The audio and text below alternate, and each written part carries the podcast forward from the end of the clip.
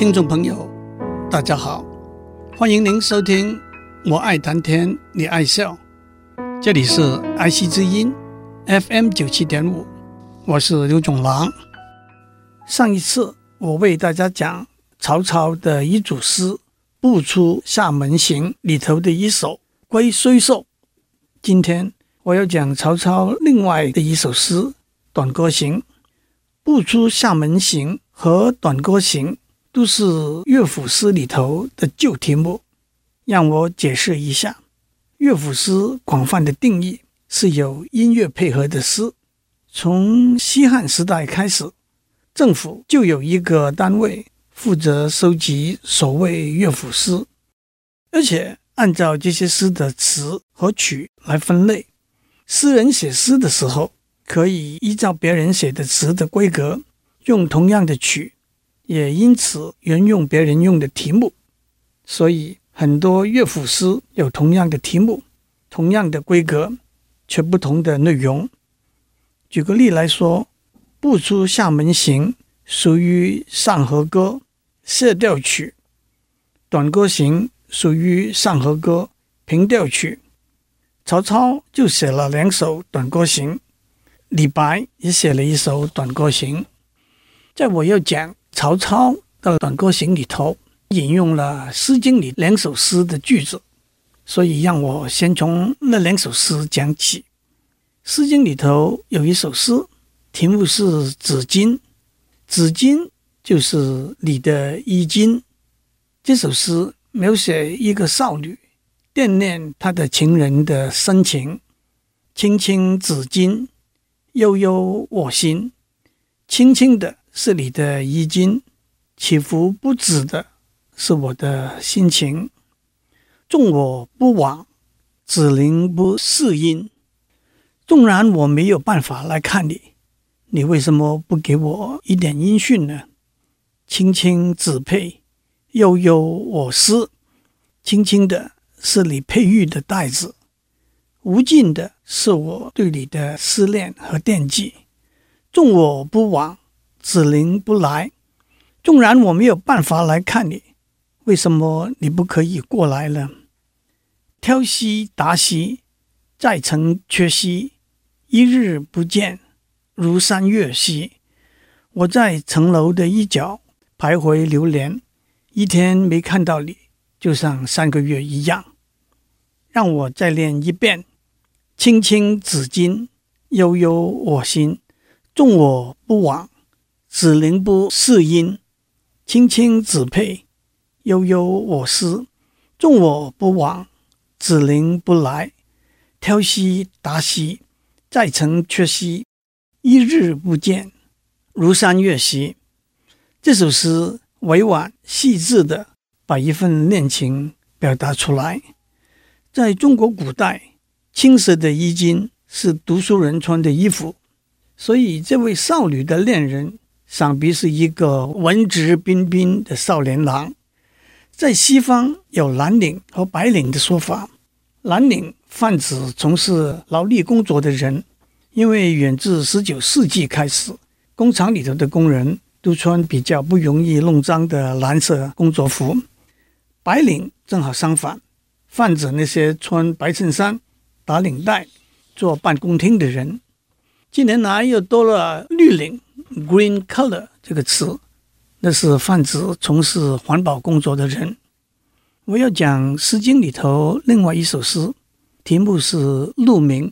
这首诗原来是皇帝宴请宾客的时候唱的，后来也成为一般宴会上唱的歌，表达宾主同欢的心情。从唐代开始，丧事放榜之后，第二天，地方父母官会设宴。款待中举的秀才，也因此叫做鹿鸣宴。《鹿鸣》这首诗是这样的：悠悠鹿鸣，食野之苹。悠悠是鹿叫的声音，苹是一种青色的草。一群鹿悠悠在叫，在吃了野地上的苹草。我有嘉宾，鼓瑟吹笙。我有一群贵宾。用瑟和声为他们奏乐，吹笙鼓簧，成筐是帐。筐是盛放礼物的竹篮子，帐是送的意思。音乐奏起来，我把竹篮子里头的礼物送给我的客人。人之好我，是我周到。好是爱护、照顾的意思，周到是大陆的意思，引申为大道理、正确的方向。请爱护我的好朋友。指示我正确的道路和方向，让我把这几句再练一遍。悠悠鹿鸣，食野之苹。我有嘉宾，鼓瑟吹笙，吹笙鼓簧，成筐似张。人之好我，视我周到。这是宴会上主人很得体的开场白。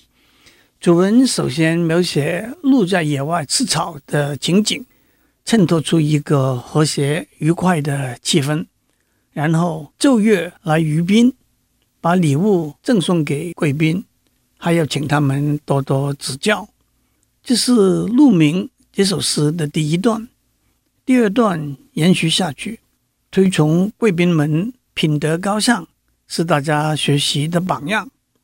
但是也可以解释为。皇帝对大臣们的勉励。最后两句是：“我有美酒，请贵宾们尽兴。”第三段是一个愉快的结尾，不再说大道理，这是从鹿鸣、音乐、美酒讲到干杯，齁大了。《诗经》是我国最早的一部诗歌选集，它收集了从西周初年。那是离现在大约三千年，到春秋中期，那是离现在大约两千五百年，差不多一共五百年里头的三百零五首诗。今天我简单的为大家介绍了其中的两首《子衿》和《鹿鸣》，我相信大家都会觉得这两首小诗的确很流畅、清新可读。接下来。让我讲曹操写的一首诗《短歌行》。首先，让我非常简单的指出几个时间点：建安五年，曹操在官渡之战里头大败袁绍；接着第二年，在仓亭之战里头再败袁绍，袁绍吐血身亡，他的几个儿子逃到北边的乌桓那边。到了建安十二年。那个时候，曹操已经五十三岁了。他带兵北征乌桓，大获全胜。就在大胜回朝的路上，曹操写了我上面讲的《不出厦门行》而主诗。建安十三年，曹操带兵南下，取得荆州之后，又在著名的长坂之役打败了刘备，声势浩大。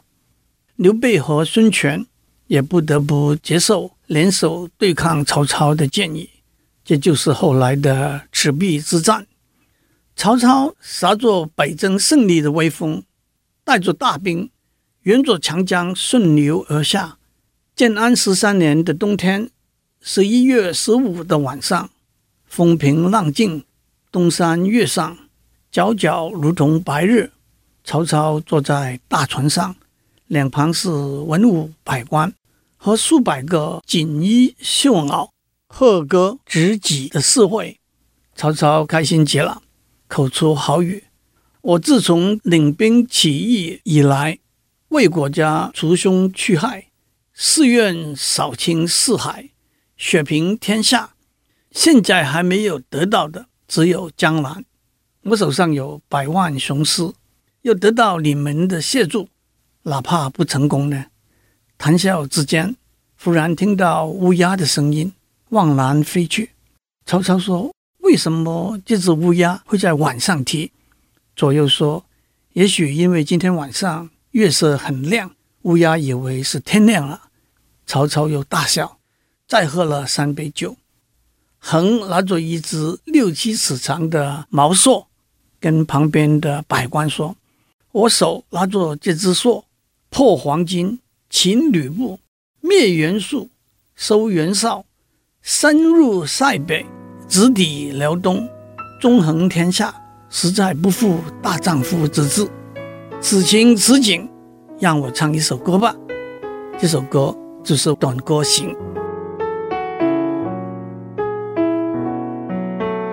建安十三年十一月十五日，曹操带着百万大兵自长江南下，在明月当空的晚上，他开怀畅饮，站在大船的船头，横拿着长槊，高歌一曲。那就是我要为大家念的一首诗《短歌行》。对酒当歌，人生几何？对着酒唱歌，人生能有多长久呢？譬如朝露，去日苦多。朝露就是早上的露水，太阳一出来，马上就要消失了。人生就像朝露一样短暂，去日苦多。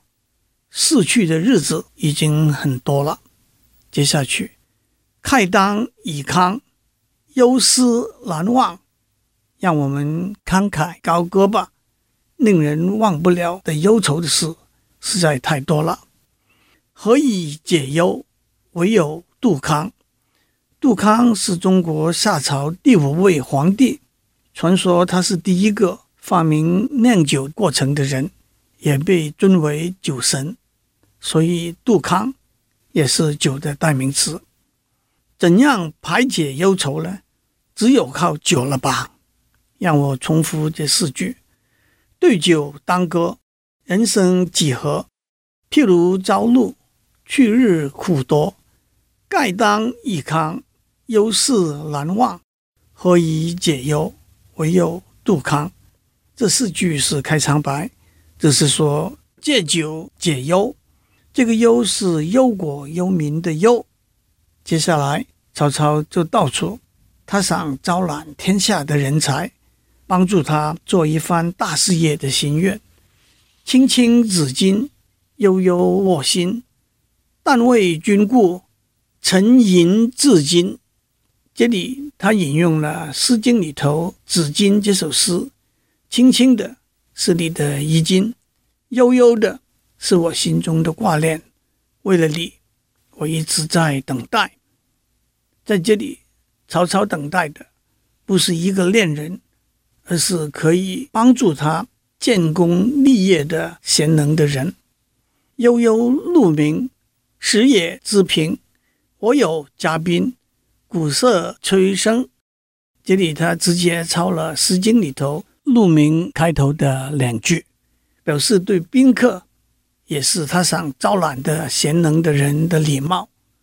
让我重复这四句：青青子衿，悠悠我心。但为君故，沉吟至今。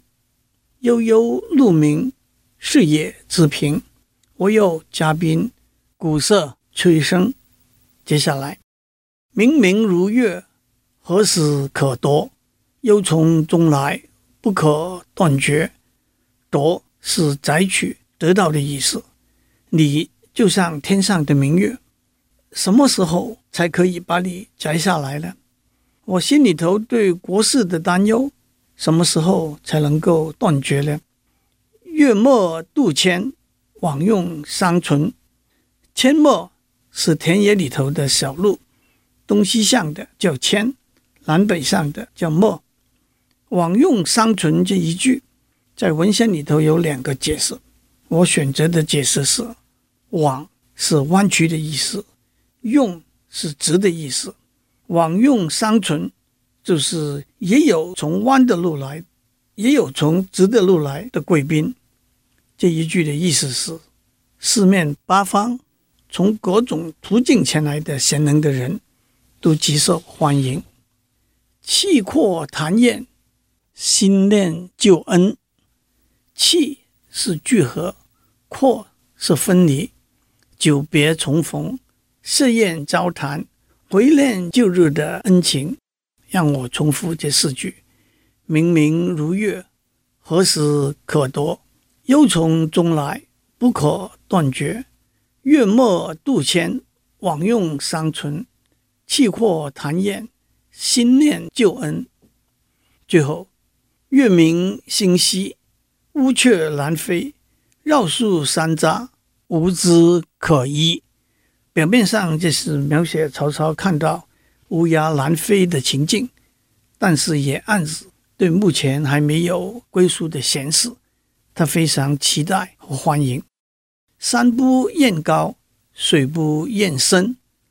老子《道德经》里头说，山不排斥每一粒小尘土，所以才能那么高；海不排斥每一滴小水，所以才能那么深。也表达出曹操网罗各种人才的心愿。周公吐哺，天下归心。周公姓姬名旦，是周文王的儿子，周武王的弟弟。周武王死后，周成王还是个婴儿，他有辅助周成王管理天下。按照《史记》的记载，周公跟他的儿子说：“我是文王的儿子，武王的弟弟。”成王的叔父，而且贵为丞相，我的地位也不算低了。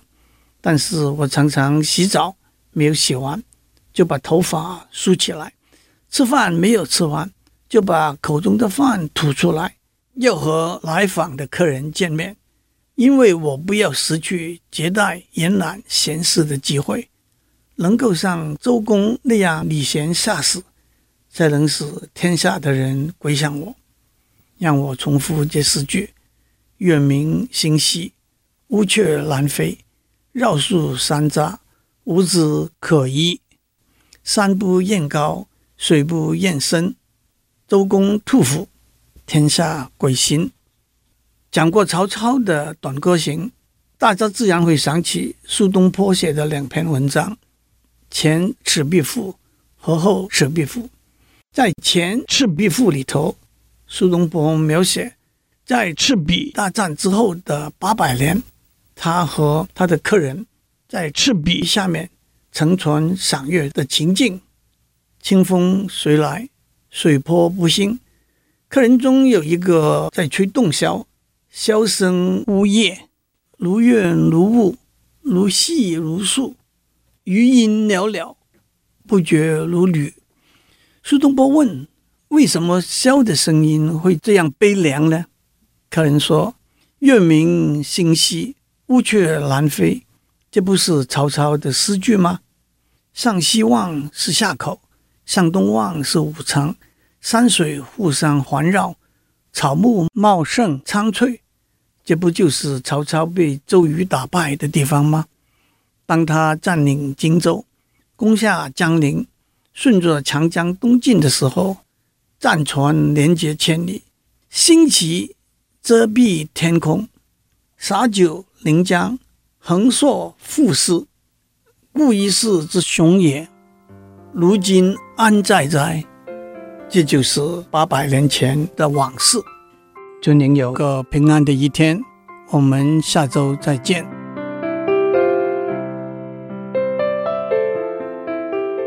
以上内容由台达电子文教基金会赞助播出。